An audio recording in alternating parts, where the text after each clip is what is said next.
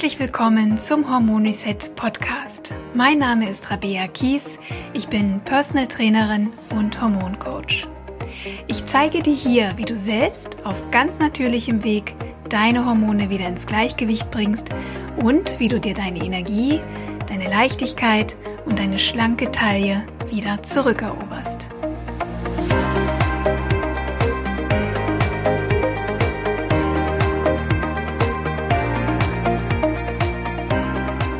Willkommen zurück zu einer neuen Hormon Reset Podcast Folge, meine Liebe. Wenn du regelmäßig meinen Podcast hörst, dann wird dir natürlich aufgefallen sein, dass die Veröffentlichung neuer Folgen in letzter Zeit ein wenig unregelmäßiger war. Das liegt daran, dass ich im Moment einfach wahnsinnig viel zu tun habe um ganz ehrlich zu sein. Das sind Projekte, an denen ich derzeit arbeite. Das sind zum anderen meine 1 zu 1 Klientinnen, die ich intensiv betreue. Und das war in den letzten Wochen tatsächlich auch mein Hormon Reset Programm, dem ich wirklich meine ganze Aufmerksamkeit geschenkt habe. Und nun ist das Hormon Reset Online Programm jetzt nach sieben intensiven Wochen wieder zu Ende gegangen. Über 100 wunderbare Frauen haben dabei mitgemacht und haben gelernt, wie sie hormonelle Beschwerden auf natürlichem Weg, also ohne synthetische Hormone oder Medikamente, wieder in den Griff bekommen. Dabei spielt natürlich die Ernährung eine unglaublich wichtige Rolle, aber genauso wichtig ist es auch, einen Lebensstil zu finden, der Hormonbalance überhaupt möglich macht und natürlich haben wir auch viele Möglichkeiten, das hormonelle Gleichgewicht durch Heilkräuter, Adaptogene und ganz bestimmte Vitalstoffe zu unterstützen. Und all das haben meine Frauen im Hormon Reset Programm gelernt. Viele haben schon eine deutliche Linderung ihrer Beschwerden erfahren. Ähm, ja, ihr Zyklus ist angenehmer geworden. PMS-Beschwerden sind besser geworden oder ganz verschwunden. Brustspannen ist vollkommen verschwunden. Die Müdigkeit ist weg. Sie schlafen besser. Und viele andere Beschwerden werden dann jetzt in den nächsten Wochen hoffentlich, wenn Sie das weiter umsetzen, was Sie gelernt haben im Hormon Reset Programm, hoffentlich dann eben auch noch verschwinden. Und wenn auch du deine Hormone jetzt endlich einmal so ganz strategisch mit meiner Hilfe ins Gleichgewicht bringen möchtest, dann habe ich auch eine ganz wunderbare Nachricht für dich. Denn das Hormon Reset Programm startet bereits in die nächste Runde Ende Februar 2021. Eigentlich hatte ich das Frühjahr geplant 2021, aber ich habe jetzt schon wieder so viele Anfragen bekommen, ob ich nicht früher mit dem Hormon Reset Programm wieder in die nächste Runde gehen könnte.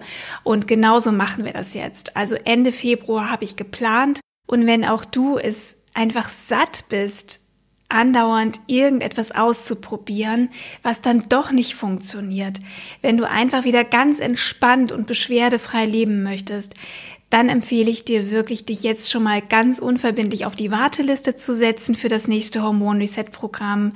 Es ist wirklich vollkommen unverbindlich. Ähm, es ist einfach nur, damit ich dich informieren kann, wenn es Details gibt zum Programm, wenn es Neuigkeiten gibt zum Programm und vielleicht gibt es ja auch diesmal ein ganz besonderes Angebot für die Frauen, die sich auf der Warteliste befinden. Der Link für die Warteliste Februar 2021 ähm, befindet sich in den Show Notes zu dieser Podcast-Folge.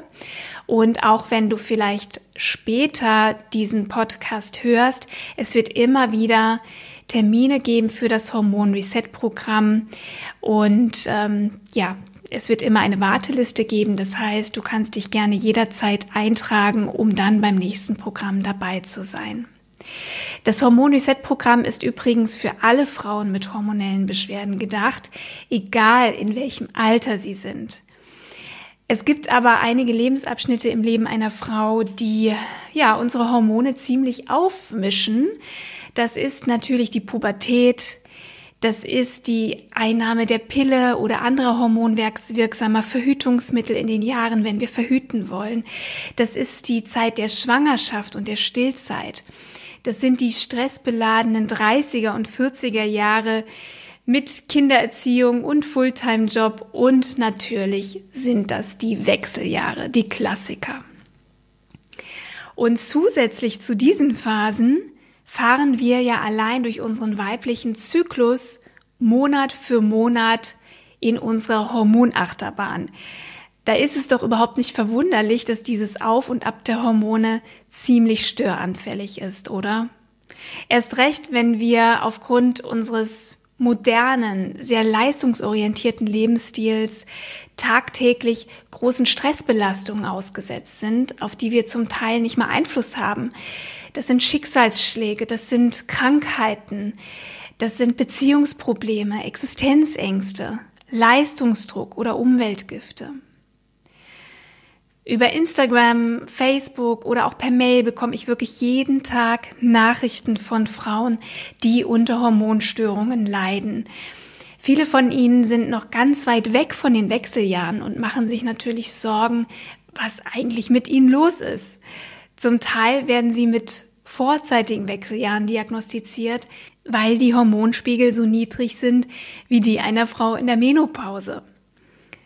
Warum erzähle ich dir das eigentlich? Ich erzähle dir das, weil Hormonschwankungen und hormonelle Beschwerden nicht erst in den Wechseljahren beginnen, sondern bereits bis zu zehn Jahren vorher, bevor wir uns überhaupt mal mit dem Thema Wechseljahre auseinandersetzen, zumindest altersmäßig.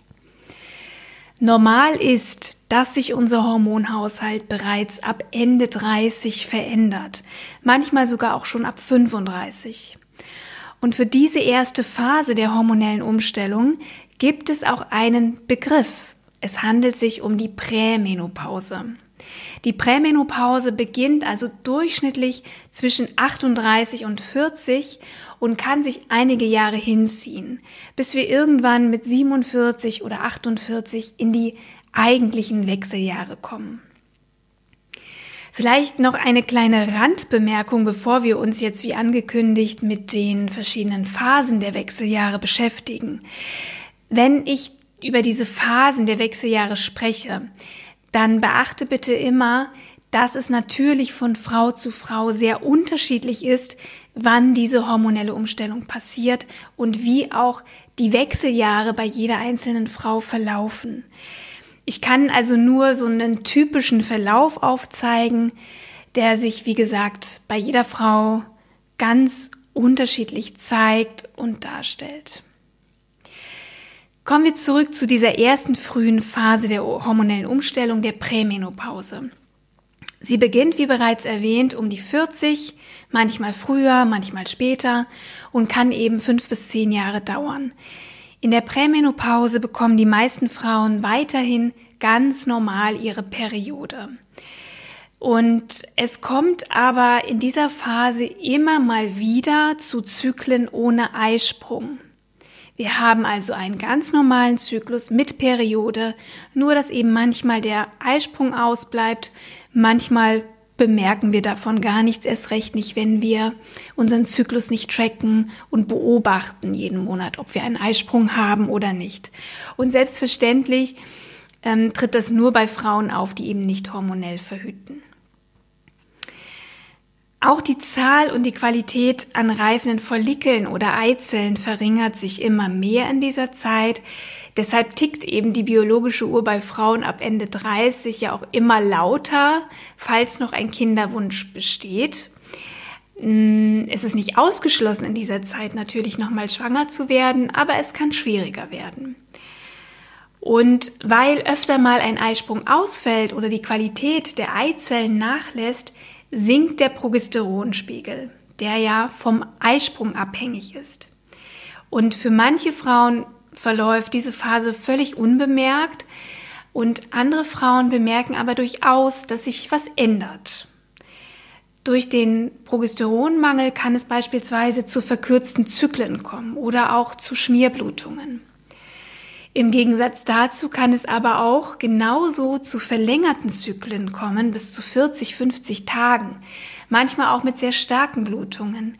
Denn durch den manchmal nicht mehr vorhandenen Eisprung baut sich immer mehr Gebärmutterschleimhaut auf in der ersten Zyklusphase, die dann natürlich umso stärker abbluten muss, gerade wenn kein Eisprung, wenn kein Progesteron gebildet wird.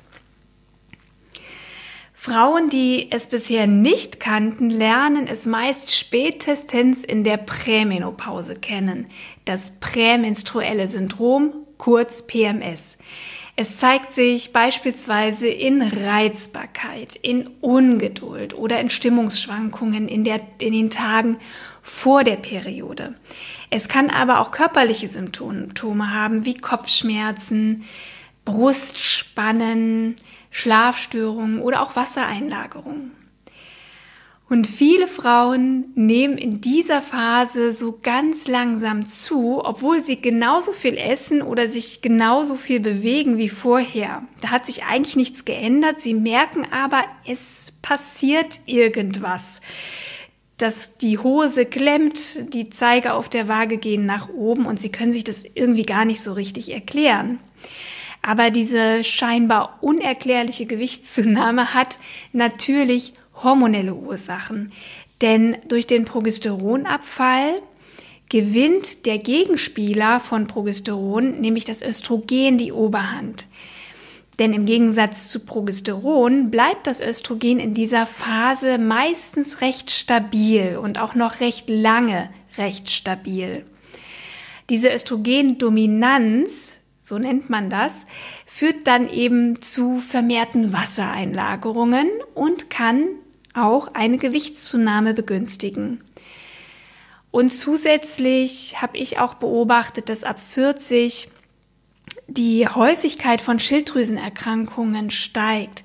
Vor allem die Schilddrüsenunterfunktion ähm, taucht bei vielen Frauen auf und verlangsamt natürlich auch den Stoffwechsel und kann eben auch dazu führen, dass wir zunehmen. Nach dieser ersten Phase, die vor allem durch den Abfall von Progesteron gekennzeichnet ist, geht es ganz fließend und nahtlos über in die sogenannte Perimenopause. Sie beginnt um das 47., 48. Lebensjahr und ist die gravierendste Phase hormoneller Veränderungen. Bitte vergiss nicht, das sind nur ungefähre Zahlen. Es kann sein, dass du später in die Perimenopause kommst. Es kann sein, dass du früher in die Perimenopause kommst. Aber wie gesagt, so um das 48. Lebensjahr passiert es im Durchschnitt. Wenn wir von Wechseljahren sprechen, dann meinen wir eigentlich diese Phase der Perimenopause. Denn, wie gesagt, in dieser Phase passieren die gravierendsten hormonellen Veränderungen. Hier können jetzt die ganz typischen Wechseljahresbeschwerden auftreten, wie Hitzewallungen, Nachtschweiß, Schlafstörungen, auch mal depressive Verstimmungen, fehlende Libido und so weiter und so fort. Ich sage extra können auftreten, weil es natürlich durchaus Frauen gibt, die kaum unter Wechseljahresbeschwerden leiden. Ernährung, Lebensstil, die Einstellung, die Stressbelastung und auch die emotionale Verfassung haben nämlich einen großen Einfluss auf unser Hormonsystem und darauf, ob wir unter Wechseljahresbeschwerden leiden oder nicht. Die Perimenopause wird in die frühe und in die späte Phase eingeteilt. In der frühen Phase kann es vorkommen, dass mal ein Zyklus ausfällt oder dass der Zyklus sich um mehr als sechs Tage verlängert. Das ist eigentlich sehr ähnlich der Prämenopause. Deshalb wird in manchen Büchern auch nur von der Perimenopause gesprochen und die Prämenopause gar nicht groß erwähnt. Aber die Übergänge sind, wie gesagt, sowieso sehr, sehr fließend. Während der Perimenopause verringert sich die Zahl der heranreifenden Follikel sehr deutlich und auch die Qualität, sowohl die strukturelle als auch die funktionelle Qualität der Eizellen verschlechtert sich ebenfalls immer mehr. Das hat zur Folge, dass die Östrogenspiegel immer mehr absinken. Das Gehirn registriert diese abfallenden Hormonspiegel und versucht jetzt mit aller Kraft die Eierstöcke nochmal zur Hormonbildung anzuregen. Im Blut erkennt man das dann deutlich durch den Anstieg von FSH, dem follikelstimulierenden Hormon, vor allem dann in der späten Perimenopause, da steigt das nochmal massiv an. Durch diesen Kraftakt können jetzt aber auch die Östrogenspiegel im Zyklus nochmal so ziemlich hoch ansteigen, um dann wieder umso mehr abzustürzen in der zweiten Zyklushälfte. Es wird also nochmal recht viel Gebärmutterschleimhaut aufgebaut, die aber nicht mehr durch den Gegenspieler Progesteron gestoppt werden kann, weil Progesteron einfach nicht mehr ausreichend vorhanden ist. Und das kann in dieser Phase immer mal wieder zu sehr, sehr starken und anhaltenden Blutungen führen. Du solltest bitte auf jeden Fall deinen Arzt konsultieren, wenn deine Blutungen einfach nicht mehr aufhören wollen. Myome können beispielsweise auch starke Blutungen verursachen. Und ja, bei vielen Frauen in der Perimenopause steht dann auch ja, eine Ausschabung im Raum oder auch eine Gebärmutterentfernung. Aber Bevor du solche Eingriffe in Erwägung ziehst, sprich bitte mit deinem Arzt auch nochmal über die Möglichkeit, mit der Gabe von naturidentischem Progesteron die Blutung zu stoppen. Denn damit habe ich sehr gute Erfahrungen gemacht bei meinen Klientinnen. Und du solltest auch unbedingt bei sehr, sehr langen und starken Blutungen auf deine Eisenwerte achten und die checken lassen, weil so ein starker Blutverlust auch zu Eisenmangel führen kann. Und ein Eisenmangel hat wirklich auch ja, sehr, sehr unangenehme Symptome zur Folge. Vor allem eben Erschöpfung und Müdigkeit. Gleichzeitig kann es in dieser Phase auch zu ganz kurzen Zyklen mit sehr schwachen Blutungen kommen. Diese Achterbahnfahrt von Östrogen bei gleichzeitig zunehmendem Progesteronmangel verursacht bei einigen Frauen die typischen Wechseljahresbeschwerden, die manchmal ziemlich unberechenbar sein können. Übrigens kann auch durch den Abfall von Progesteron und Östrogen die Wirkung von Testosteron dominanter werden. Testosteron ist zwar ein männliches Hormon, aber wir Frauen haben es natürlich auch, wenngleich in viel geringeren Mengen als die Männer. Das Testosteron kann dann dazu führen, dass Frauen in den Wechseljahren an Durchsetzungskraft gewinnen, dass sie sich nicht mehr nur in der Rolle der sorgenden Mutter oder Partnerin sehen. Das haben sie ja auch lange genug gemacht in ihren 30ern und in den 40ern, sondern sie lernen sich besser abzugrenzen. Sie können viel eher die eigenen Bedürfnisse auch formulieren und auch wieder mehr in den Mittelpunkt stellen. Sie können auch mal offen sagen, was ihnen nicht passt. All das ermöglicht Testosteron.